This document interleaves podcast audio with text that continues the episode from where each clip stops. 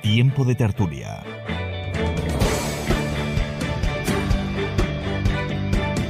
Actualidad, cultura y espiritualidad.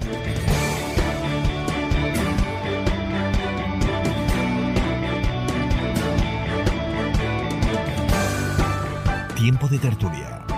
Con Paco Lobato.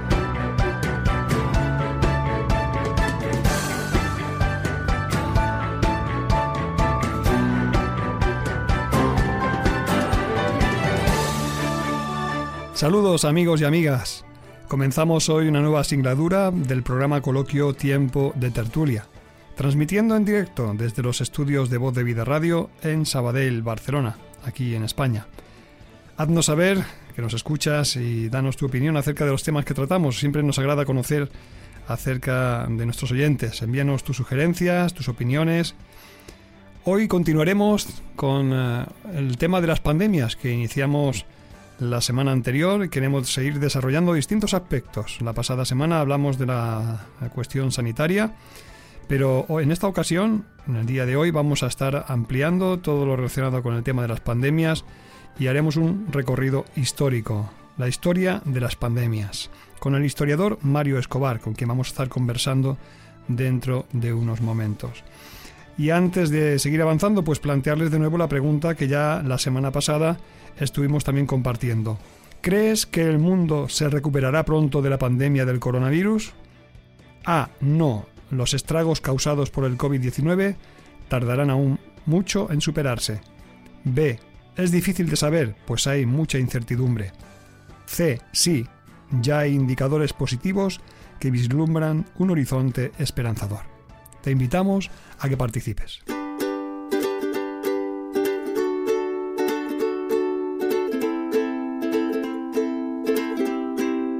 Tiempo de tertulia. Puedes ponerte en contacto con nosotros en el correo electrónico tiempo de tertulia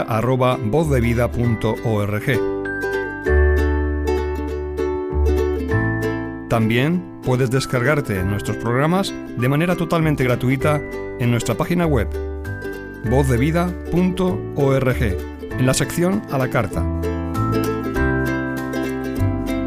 y también a través de WhatsApp en el 622-329-002. 622-329-002. Si escribes desde fuera de España, recuerda poner el prefijo más 34.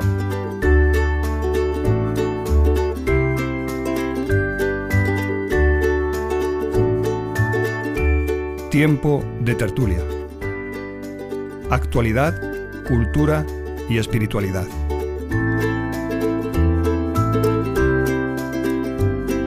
Coronavirus. ¿En pleno siglo XXI una pandemia sanitaria global? Es algo que nos podría parecer inaudito, casi increíble en una sociedad tecnificada y avanzada como la nuestra. Pero es probable como así ha sucedido. Ello pone de relieve la fragilidad y la debilidad del ser humano, expuesto a enfermedades y a sucesos inesperados para los que no estamos preparados siempre.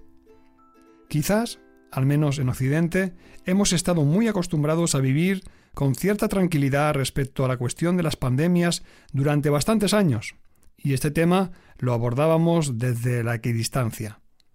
Pero ahora nos ha tocado a todos muy de cerca. Como bien sabemos, las pandemias a lo largo de la historia han sido múltiples y muy numerosas. El caso es que lo han sido más recurrente y acostumbradamente de lo que imaginamos, en toda la historia de la humanidad. Y para corroborarlo, vamos a conversar con el historiador y escritor Mario Escobar. Hola Mario. Hola, ¿qué tal? Pues eh, gracias por atendernos y dedicarnos este tiempo para compartir con la audiencia este tema acerca de las pandemias. Nos gustaría, Mario, hacer un, un recorrido histórico eh, acerca de las pandemias, porque la existencia de las pandemias viene ya de muy lejos en la historia y hay constancia fehaciente de un importante número de ellas en diferentes registros históricos. ¿Cuáles serían, Mario, las más antiguas, las pandemias más antiguas que tenemos datadas en el tiempo? Pues como bien dices, imagínate que, las pandemias han estado siempre con la humanidad, ¿no? A, su lado, amenazantes, y en cualquier momento, el más inesperado, pues han brotado y han exterminado a cientos de miles, incluso a millones de personas, ¿no? La primera que hay registros, porque claro, debemos entender que hasta que el hombre eh, no empieza a, registrar todo por escrito, pues es difícil calcular, pero la primera que tenemos registros es del año 1200 antes de Cristo. Es una epidemia que afectó sobre todo a la zona de Babilonia, la zona persa, Asia Central, llegó hasta Mesopotamia y todo lo que es la Asia Meridional, y se desconoce la cantidad de muertos, pero ya en un momento tan, tan temprano, sabemos que una epidemia asoló pues, los primeros imperios que había en el mundo, ¿no? Pero a partir de ahí hubo mm, en el mundo antiguo numerosas plagas, ¿no?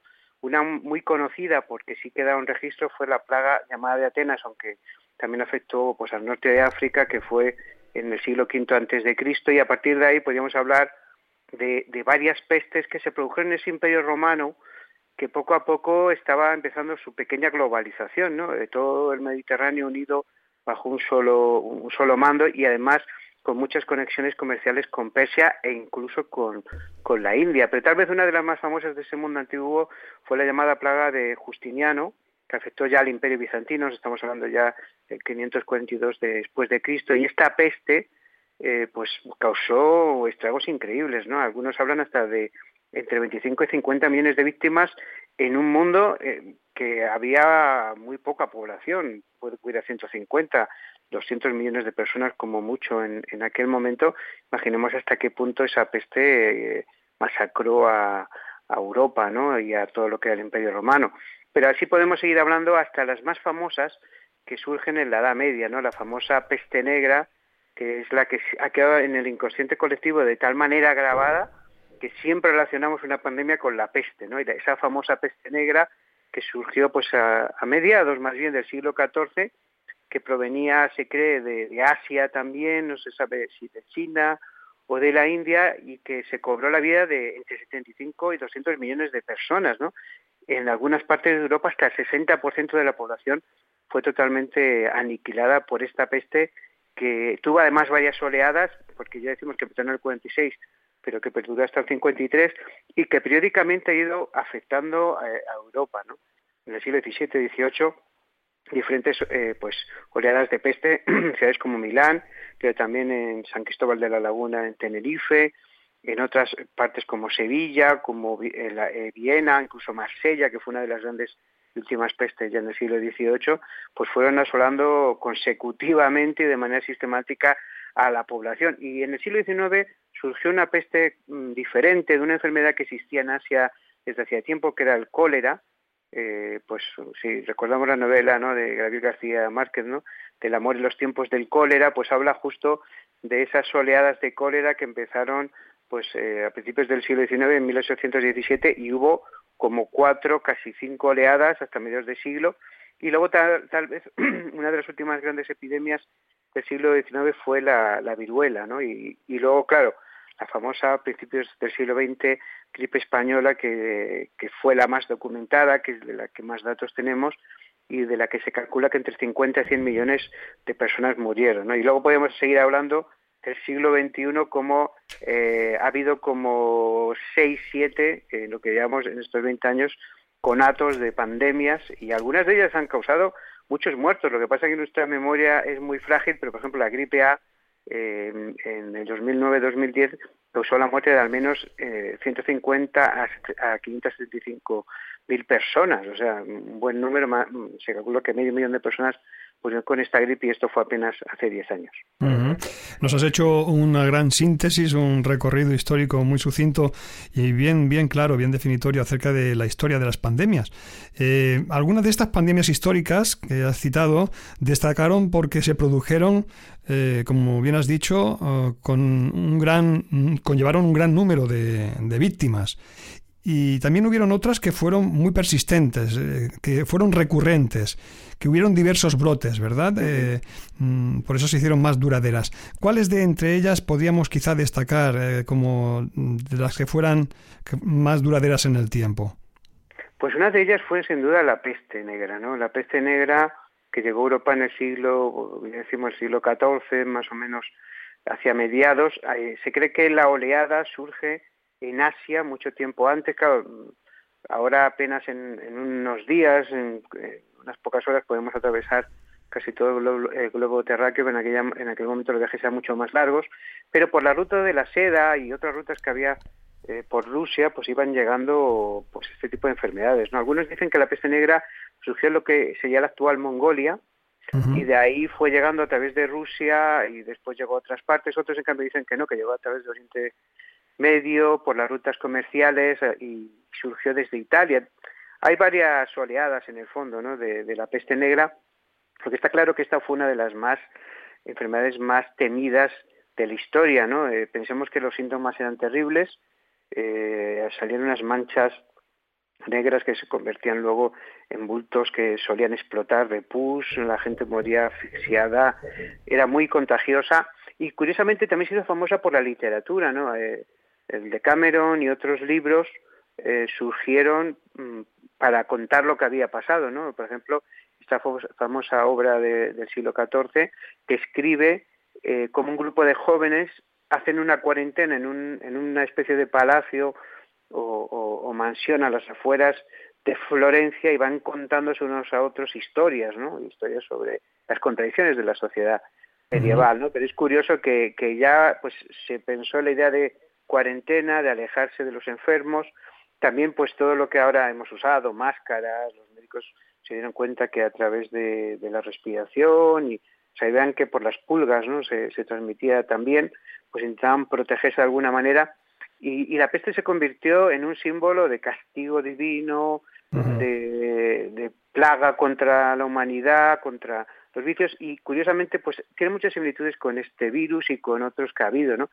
Casi todos los virus a lo largo de la historia han venido de Asia, han llegado por rutas comerciales o turísticas, y el punto de entrada al mundo occidental casi siempre ha sido Italia, ¿no? Porque Italia, ya en el siglo XV y XVI era el centro comercial de Europa, Venecia principalmente, pero otros puertos también eh, del norte de, Italia sobre todo, y a través de esos puertos pues eh, entraron las, grandes epidemias. ¿no?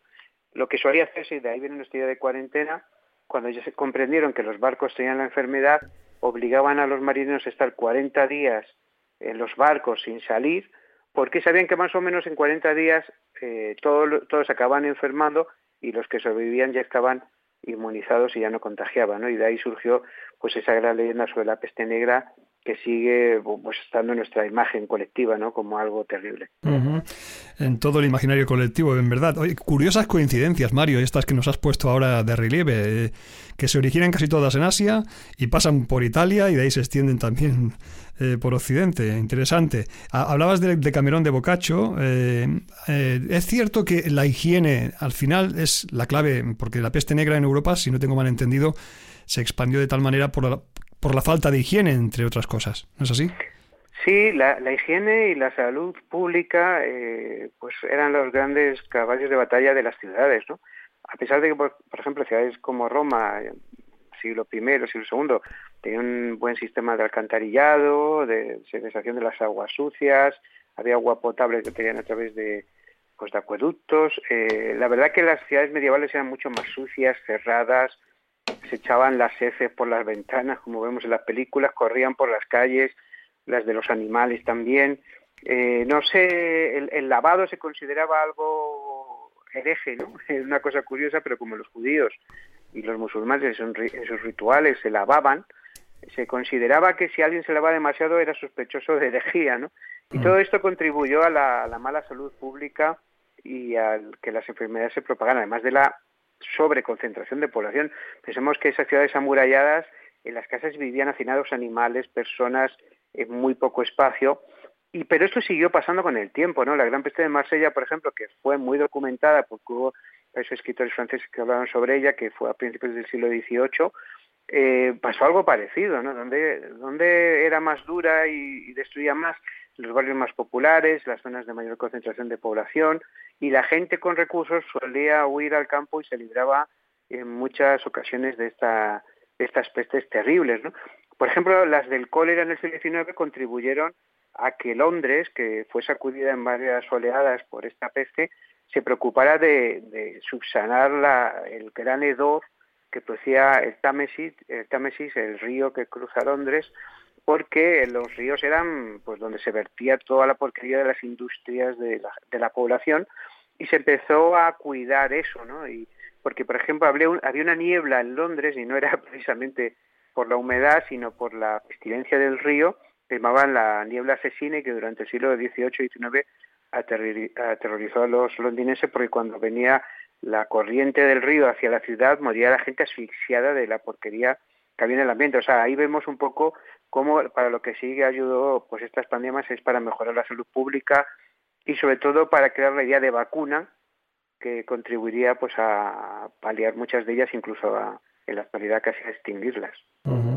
Has hecho antes alusión, así por encima, un poco de la época durante la peste negra, donde se culpaba a quizá judíos, musulmanes, porque eran sospechosos de que pudieran ser los transmisores de la peste, ¿verdad? Es cierto que con la aparición de estos contagios masivos sea común que se desaten todo tipo de supersticiones, incluso, como hemos dicho, buscando esos chivos expiatorios eh, donde se culpaba a personas o a otros colectivos.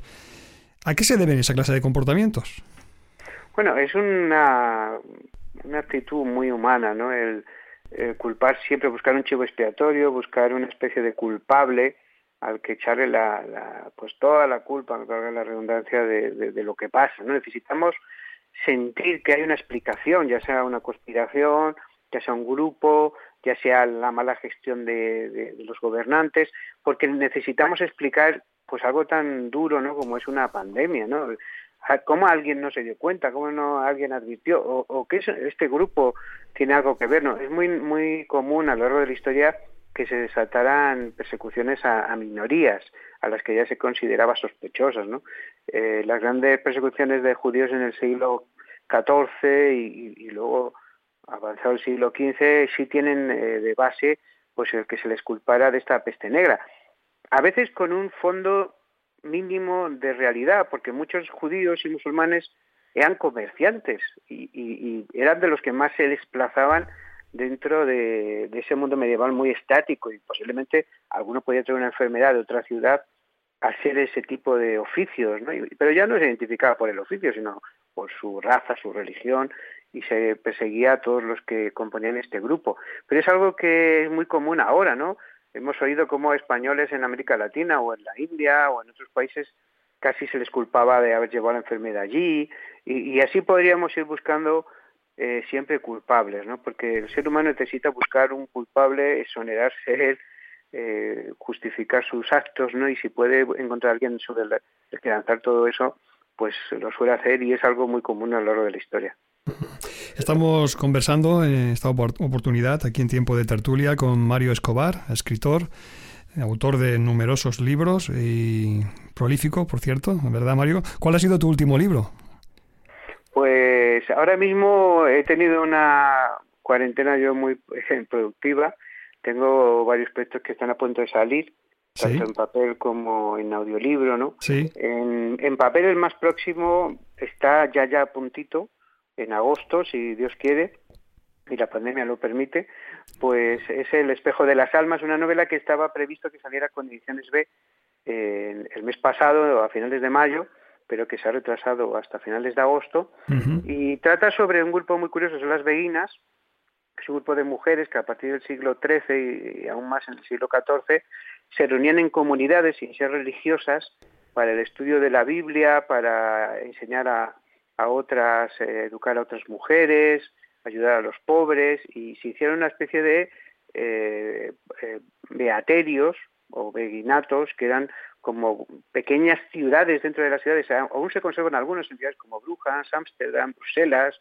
y otras ciudades también, no solo de los Países Bajos, sino de Alemania, de Francia, en el que estas mujeres vivían en comunidad y de alguna manera querían cambiar la sociedad, ¿no? Fueron perseguidas luego por la Inquisición, acusadas de herejía y un montón de cosas, y mi novela se desarrolla precisamente en el eh, pues beaterio de brujas justo antes de una reunión a un, una especie de concilio que iba a hacer que iba a haber en la ciudad no eh, la gran discusión que hubo en el siglo XIV sobre la, si la iglesia debe ser pobre o no y empieza a haber una serie de asesinatos y una de estas beguinas empieza a investigar antes de que la Inquisición que era pues habla de que hay, hay pues eso, un demonio, que están entrando en la herejía y por eso Qué interesante. sus crímenes. ¿no? Entonces esa sale muy muy prontito. Bueno. Luego en, en, noviembre sale otra, pero más en Estados Unidos, aquí llegará para febrero, que se llama La Bibliotecaria de San Malo, y es toda sobre la Segunda Guerra Mundial, la ocupación nazi de Francia y cómo intentaron pues purgar las bibliotecas y las librerías de Francia también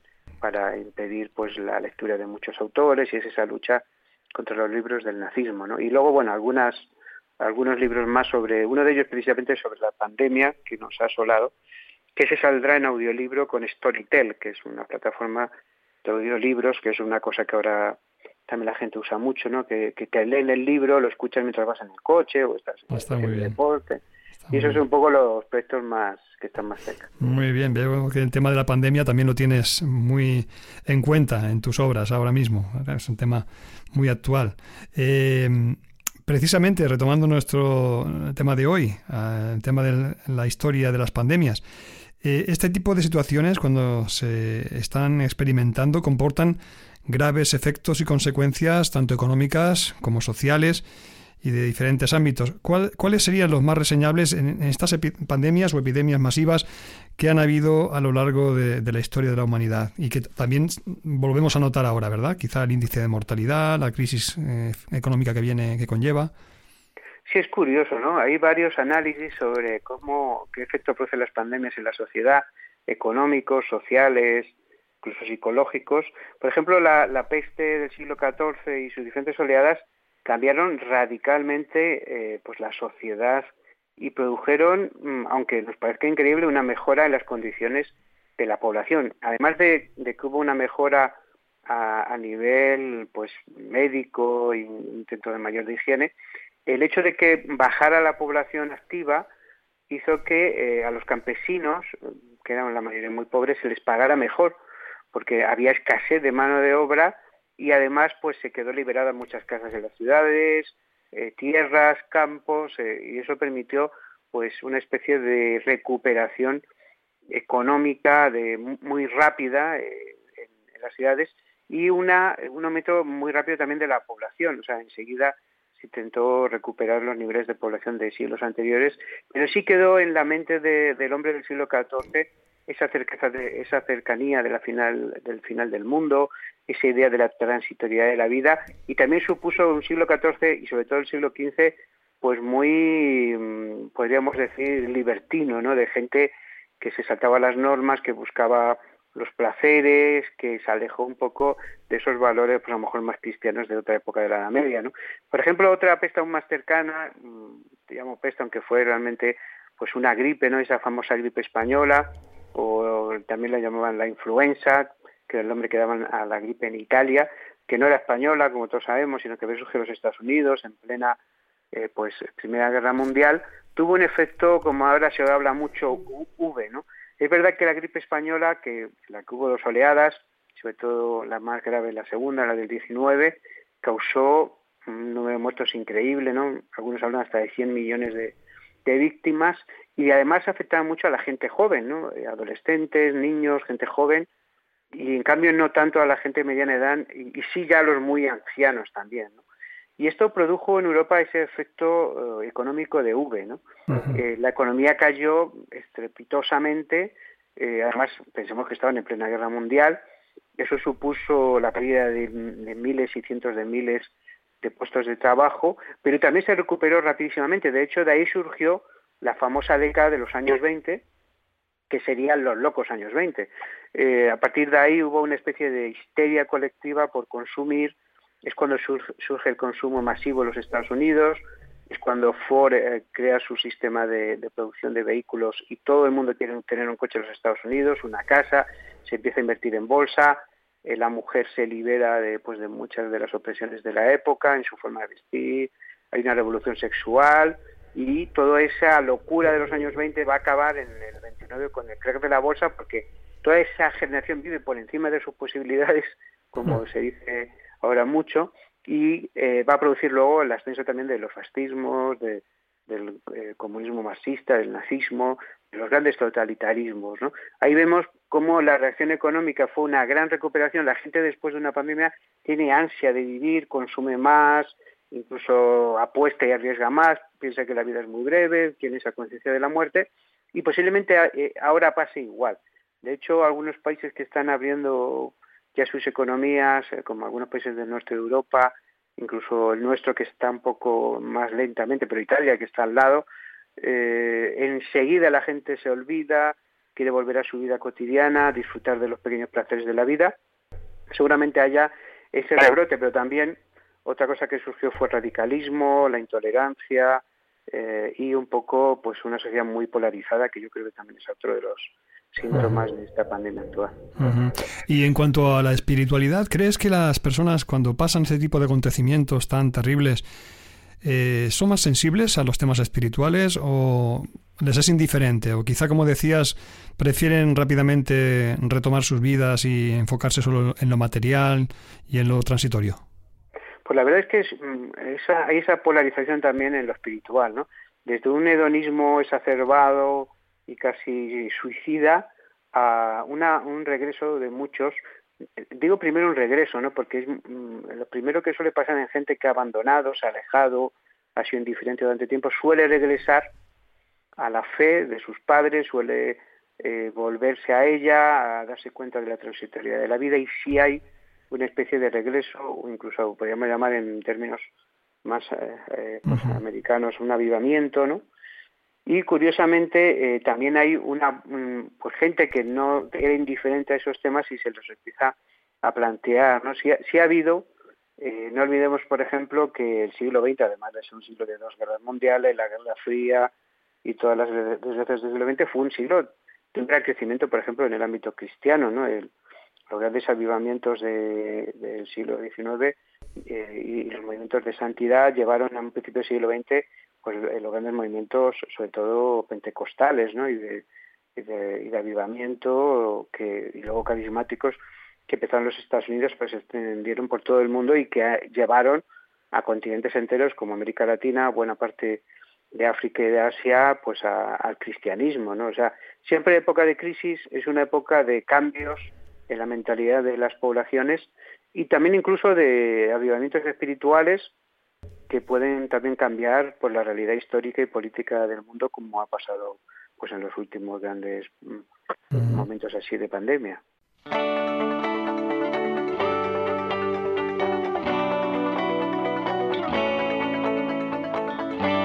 Sintonizas Tiempo de Tertulia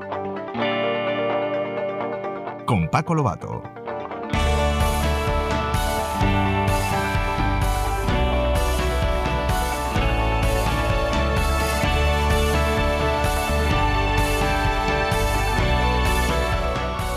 Eh, antes hemos hecho referencia también a este punto, pero creo que es importante remarcarlo por lo que decíamos también, que has mencionado tú, que los posibles rebrotes que pueda haber de la pandemia del coronavirus en los tiempos actuales, que es la pandemia que tenemos ahora mismo encima. Eh, el tema de la, prevención.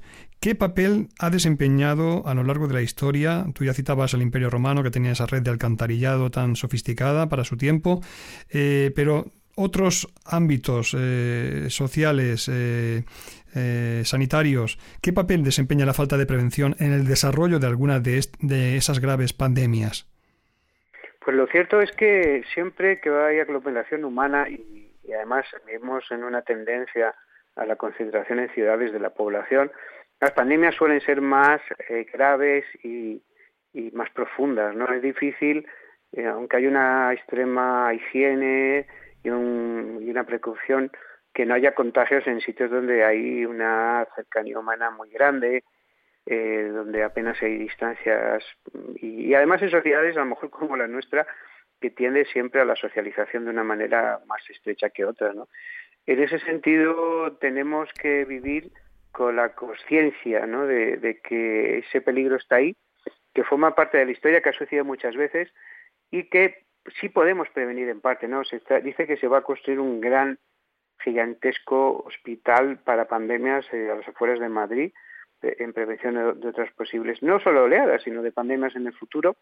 Pero me temo que, como pasó pues, en el siglo XIX y todas las gripes y pandemias que hubo durante el siglo XX, eh, acabemos olvidándonos, ¿no? Porque normalmente el ser humano, acontecimientos que suceden cada de manera global cada 80, 90 años, incluso cada 50, 60 años, eh, suele ir olvidándolos. ¿no? ¿no? Hay esa transmisión de generación en generación tan fuerte como para que la gente se prevenga de esto, ¿no? Y enseguida pues vuelve a sus viejos hábitos, a, su, a su forma de vivir anterior, ¿no? Y, queda muy poquito de esa prevención. Sí es verdad que a lo largo de la historia pues ha quedado una higiene personal mayor, también hay un acceso al agua eh, potable mejor en muchos sitios del mundo, aunque no olvidemos que en sitios como muchos sitios de África o de la India sigue siendo muy deficiente, ¿no? Entonces, suele haber mejoras sanitarias, prevención, pero con el tiempo esas medidas suelen ir relajándose y justo cuando la sociedad está más relajada es cuando suele venir la epidemia y la pandemia y asolar a la población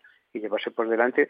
Normalmente a los más débiles los más vulnerables y en muchas ocasiones son los más pobres. Entonces, por lo que estás diciendo, Mario, podemos establecer cierto paralelismo respecto a la situación social de alguna de aquellas antiguas pestes con el momento actual, es decir, se repite la historia. Sí, la historia, bueno, hay un historiador que me gusta mucho que dice que la historia no se repite, pero que rima. es verdad que hay diferentes actores, diferentes situaciones, eh, el momento histórico cambia cosas, ¿no? Por ejemplo, ahora la tecnología nos ha ayudado mucho, eh, los avances médicos, la capacidad a nivel mundial de organizarse para buscar una vacuna, eh, el proceso de vacunas que ya está tan avanzado que puede acelerarse, pero también es cierto que el ser humano es el mismo, tiene las mismas ambiciones, deseos, miedos, eh, temores, y eso hace pues que repitamos los mismos errores generación tras generación. Es curioso que eh, los grandes errores del siglo XX, que tanto hemos abominado de ellos, como son la xenofobia, el racismo, el antisemitismo, sean ahora eh, en la primera eh, cuarta parte ¿no? del siglo XXI el mismo problema de fondo. ¿no? Vemos como el racismo, la xenofobia, el desprecio al diferente, no solo no han disminuido, sino que han aumentado, unido a otro proceso que hubo también a principios del siglo XX, que es el auge de los eh, nacionalismos extremos, que, al final son excluyentes, que buscan proteger solo a sus comunidades.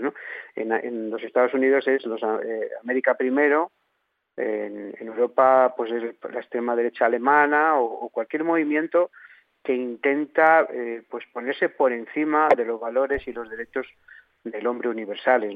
Y eso es también consecuencia de, de que no aprendemos las lecciones, ¿no? Yo llevo ya un tiempo comentando que esto, este principios del siglo XXI se parece demasiado a ese siglo XX que abandonamos no hace tanto y que estos locos años 20 que nos esperan van a ser casi calcados a los del siglo pasado y esperemos que no los años 30 y 40 no sean también como los del siglo XX. Mm. Pensando en el factor de la globalización, eh, esta pandemia eh, ha tenido naturalmente una expansión muy notable debido a ello. Eh, ¿Cuáles son los efectos de, este, del comercio, de la movilidad, las rutas comerciales, como pasaba también en la antigüedad, que eran factores también decisivos en los contagios? Claro, siempre hay que elegir entre eh, la globalización o el aislamiento. ¿no? En muchos países tienden a eso, ¿no? Piensan que el aislarse que va a proteger de pandemia. Pensemos que Corea del Norte, siendo uno de los países más aislados del mundo, ha tenido su plaga de, coronavirus. Lo que pasa es que al ser una dictadura eh, pues marxista en este caso, pues no, da datos ¿no? sobre lo que pasa en el país. El aislamiento es prácticamente imposible, no solo a nivel nacional, sino incluso a nivel local. ¿no? Eh, esta ciudad se intenta que nadie pase. Eh, la gripe española llegó hasta los sitios más recónditos de Alaska, de Siberia. De hecho, cuando se quiso pues un poco replicar el virus para ver cómo era, se fue hasta Alaska, pueblos apartados donde se había enterrado gente hace más de 100 años, porque esos cuerpos se conservaban casi intactos, ¿no? Y se podía eh, investigar sus virus, ¿no? Así mm, nos damos cuenta de que la globalización no es el problema, ¿no?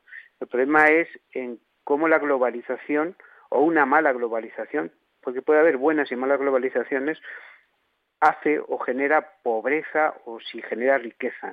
Hay globalizaciones que tienden a generar riqueza porque difunden valores, difunden estilos de vida y cosas eh, que pueden mejorar la, vida de los ciudadanos y hay otras que por su propio sistema pueden pues causar y generar pobreza. ¿no? Yo creo que el gran problema de, de la globalización en la que estamos ahora es que le falta ese equilibrio, ¿no? Empresas transnacionales muy difíciles de controlar, tanto a nivel, por ejemplo, de Europa como de los Estados Unidos, y un montón de, eh, pues, un, capitalismo neoliberal brutal que, que no atiende a, nada más que pues la, pues la riqueza, el lucro, pues genera mucha mucha crispación social, genera pequeñas revoluciones que pueden derivar en una gran revolución y al final envolver a sistemas totalitarios, ya sea, yo digo, de extrema derecha o extrema izquierda, que prometen soluciones fáciles para problemas complejos. Y sobre todo, pues mm, son muy potentes y muy convincentes a la hora de criticar a los que gobiernan, pero luego cuando se ponen a gobernar, normalmente no tienen eh, pues las ideas claras y quieren crear fórmulas o improvisadas o que ya se han usado a lo largo de la historia y no han funcionado. Y ese es el problema, ¿no?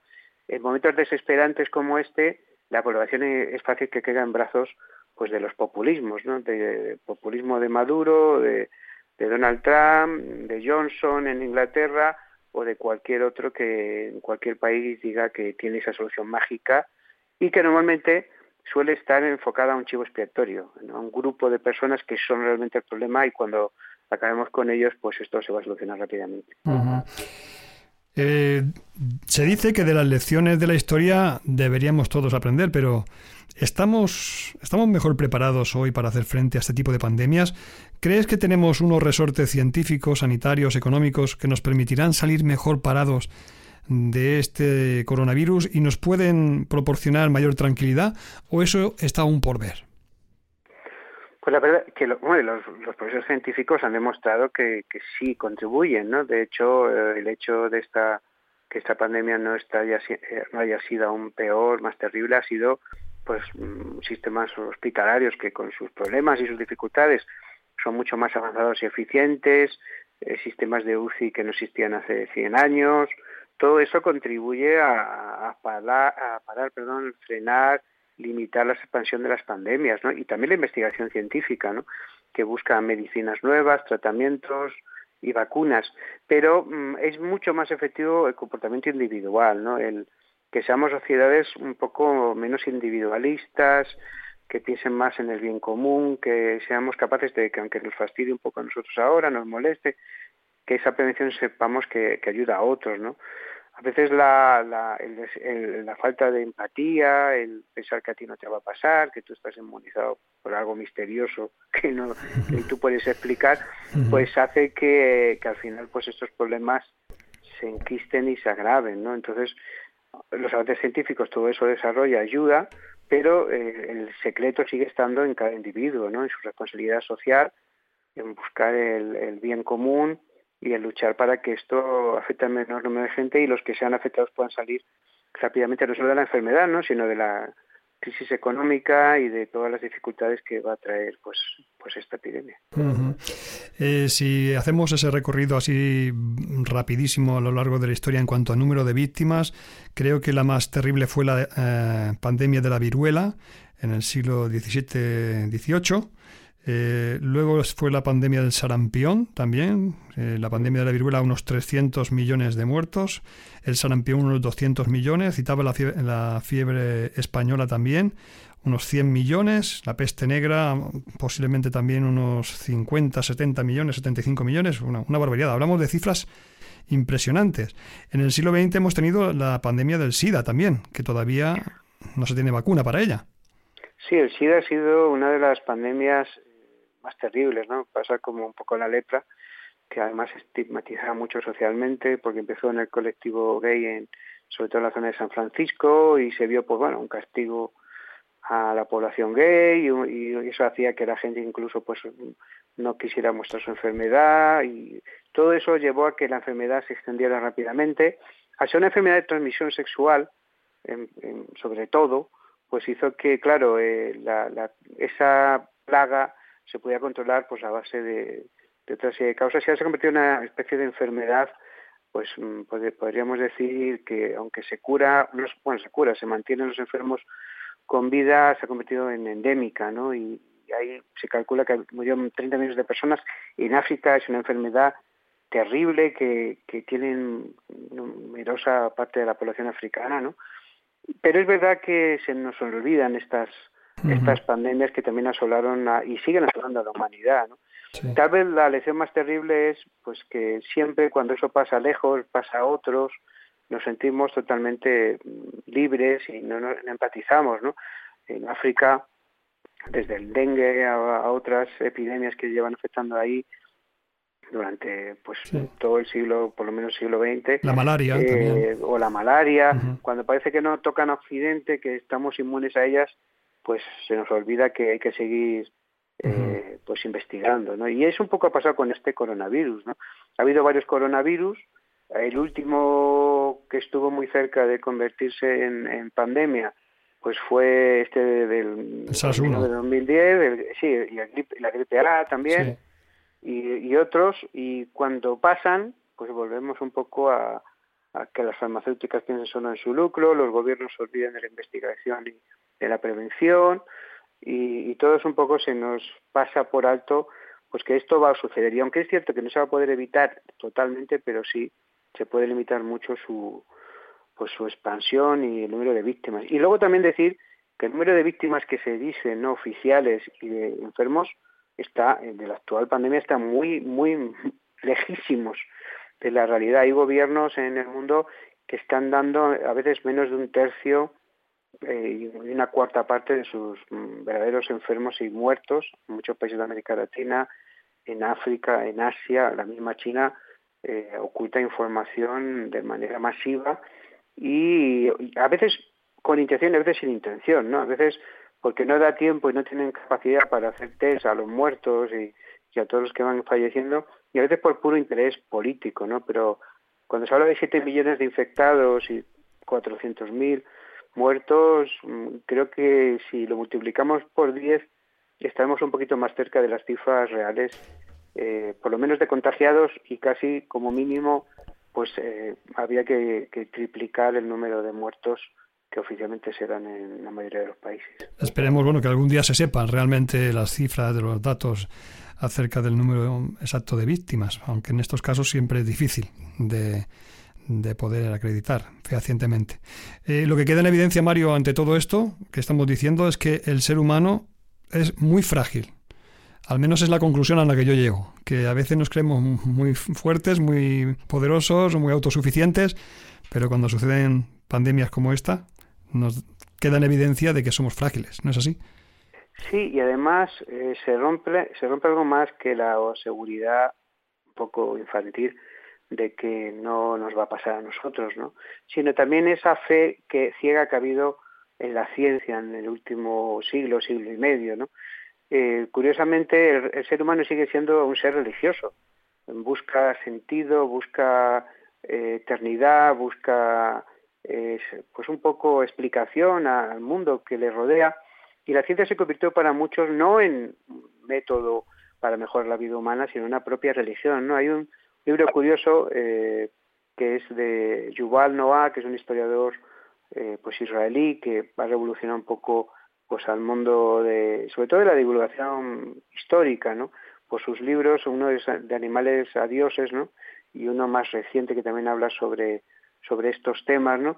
Y hay una cosa que Yuval dice muy curiosa, ¿no? Y en el fondo es cómo el ser humano eh, ha dejado su fe en Dios para volcarla en la ciencia, porque aunque la ciencia no le promete trascendencia ni explica el sentido de la vida, sí les alargaba la vida, ¿no? Y les daba cierta seguridad de una vida sin enfermedad, ¿no?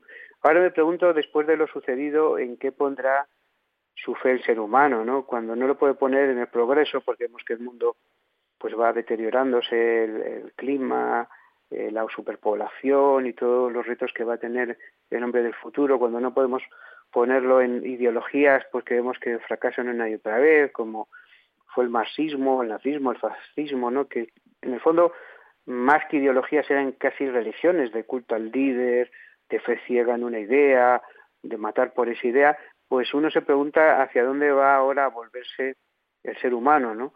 Ojalá sea pues hacia Dios, ¿no? Pues yo creo que no hacia el Dios de la religión, que es un Dios que casi muchos ya dicen ¿no? que es ese Dios castigador que está destruyendo a la humanidad, sino hacia pues eh, el Dios que se muestra a través de, Cristo. ¿no? Yo creo que es un Dios de misericordia, de perdón, que espera constantemente que el hombre vuelva hacia él, porque quiere eh, justificarlo, quiere salvarlo, ¿no? aunque no sea justo, ¿no? por medio de, ese sacrificio de Jesús. ¿no? Y yo creo que estamos en un momento muy crucial de nuestras vidas y, y de la historia. ¿no? Las decisiones que tomemos ahora, después de lo que ha pasado, van a formar el mundo que queda del siglo XXI. ¿no? Y curiosamente, pues como decía Yuval Noah, pues el ser humano ha perdido a su último Dios, a su último Dios eh, pagano, a su último Dios levantado, a su última estatua, ¿no? que ese, esa fe ciega en la ciencia y pues la gran pregunta es hacia dónde buscar ahora. Y yo añadiría también ahora eh, esa, esas grandes evasiones ¿no? que tenía el hombre con el confinamiento que hemos tenido que llevar a cabo. Mm, no han habido deportes, no han habido vacaciones, no han habido escapes, ¿no? Y nos encontramos con nosotros mismos, tal cual somos en realidad. ¿No es así? Pues sí, es una cosa muy curiosa. Interesante. Eh, la falta de tiempo ha sido uno. Eh, ahora que tenemos tanto, lo único que nos falta es lo más importante que es tiempo. tiempo para reflexionar.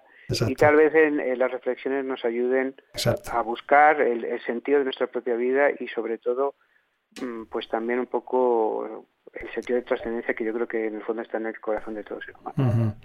Y antes de seguir avanzando, pues plantearles de nuevo la pregunta que ya la semana pasada estuvimos también compartiendo. ¿Crees que el mundo se recuperará pronto de la pandemia del coronavirus? A. No. Los estragos causados por el COVID-19 tardarán aún mucho en superarse. B. Es difícil de saber, pues hay mucha incertidumbre. C. Sí. Ya hay indicadores positivos que vislumbran un horizonte esperanzador. Te invitamos a que participes.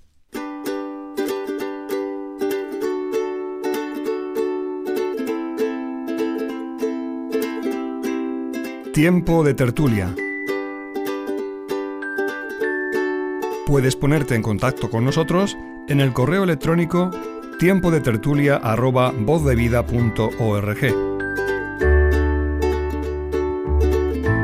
También puedes descargarte nuestros programas de manera totalmente gratuita en nuestra página web vozdevida.org en la sección a la carta. Y también a través de WhatsApp en el 622 329 002. 622 329 002. Si escribes desde fuera de España, recuerda poner el prefijo más 34.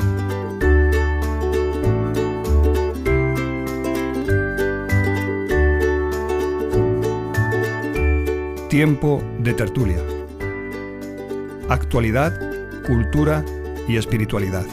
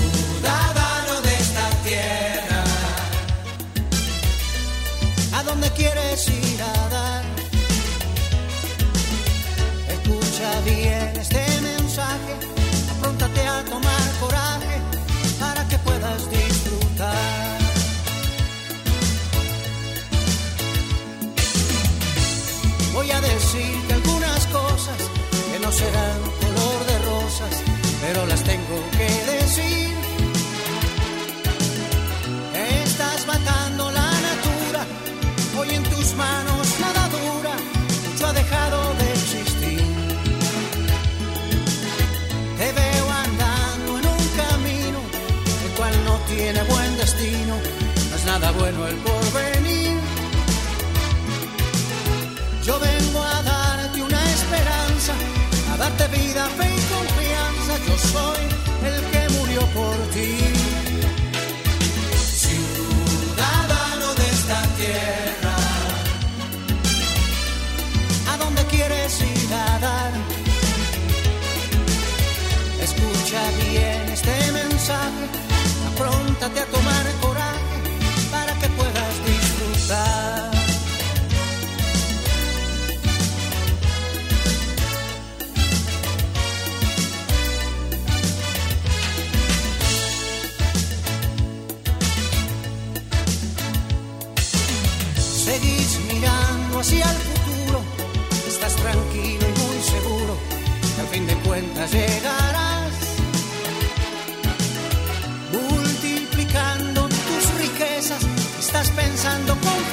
Ser dueño de la eternidad. Si hoy te miras al espejo, vas a encontrar a un hombre viejo que está llegando a su final. Es hora que te des la vuelta. Yo soy Jesús, abre tu puerta. Confía en mí, ya lo verás.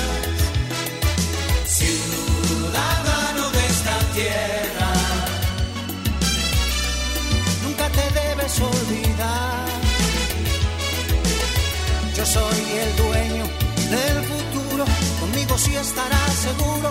Soy dueño de la eternidad.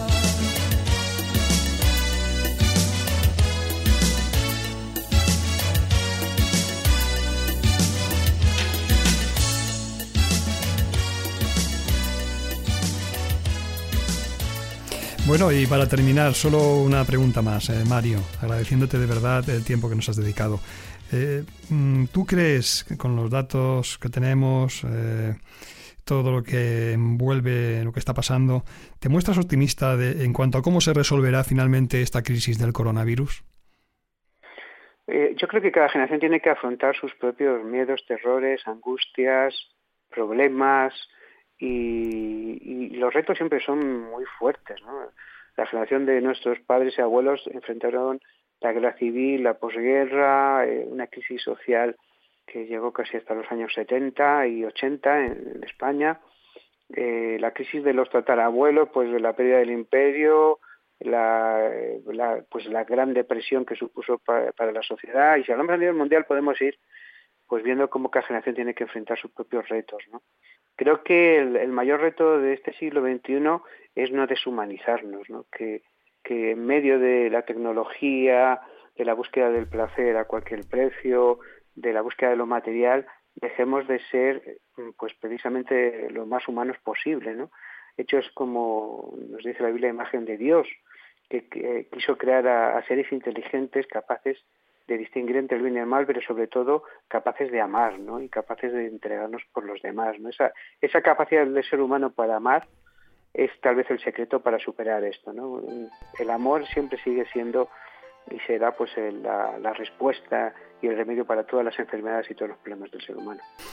Mario Escobar, eh, historiador y escritor. Recomendamos todos sus libros. Yo he leído varios de ellos, no todos, Mario, porque son muchos, pero sí que he leído varios de tus libros. La verdad es que han sido muy inspiradores, muy, muy di didácticos, porque he aprendido mucho también con las obras que he llevado a cabo.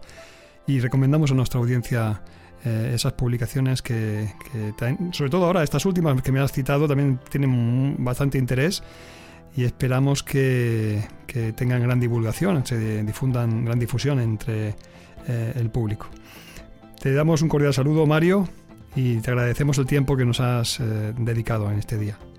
Pues un placer, como siempre, y pues espero que la historia sí nos enseñe muchas cosas y aprendamos sus lecciones. Así es. Eh, saludos y estamos en contacto. Un abrazo. Un abrazo.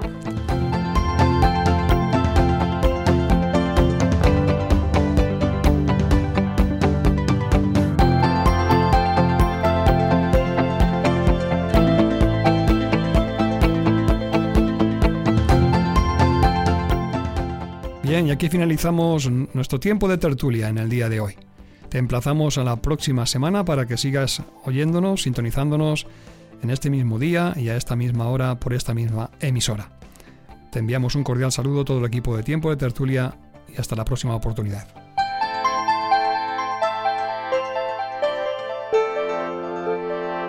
Tiempo de Tertulia. Sintonízanos la próxima semana por esta misma emisora, en este mismo día y a esta misma hora.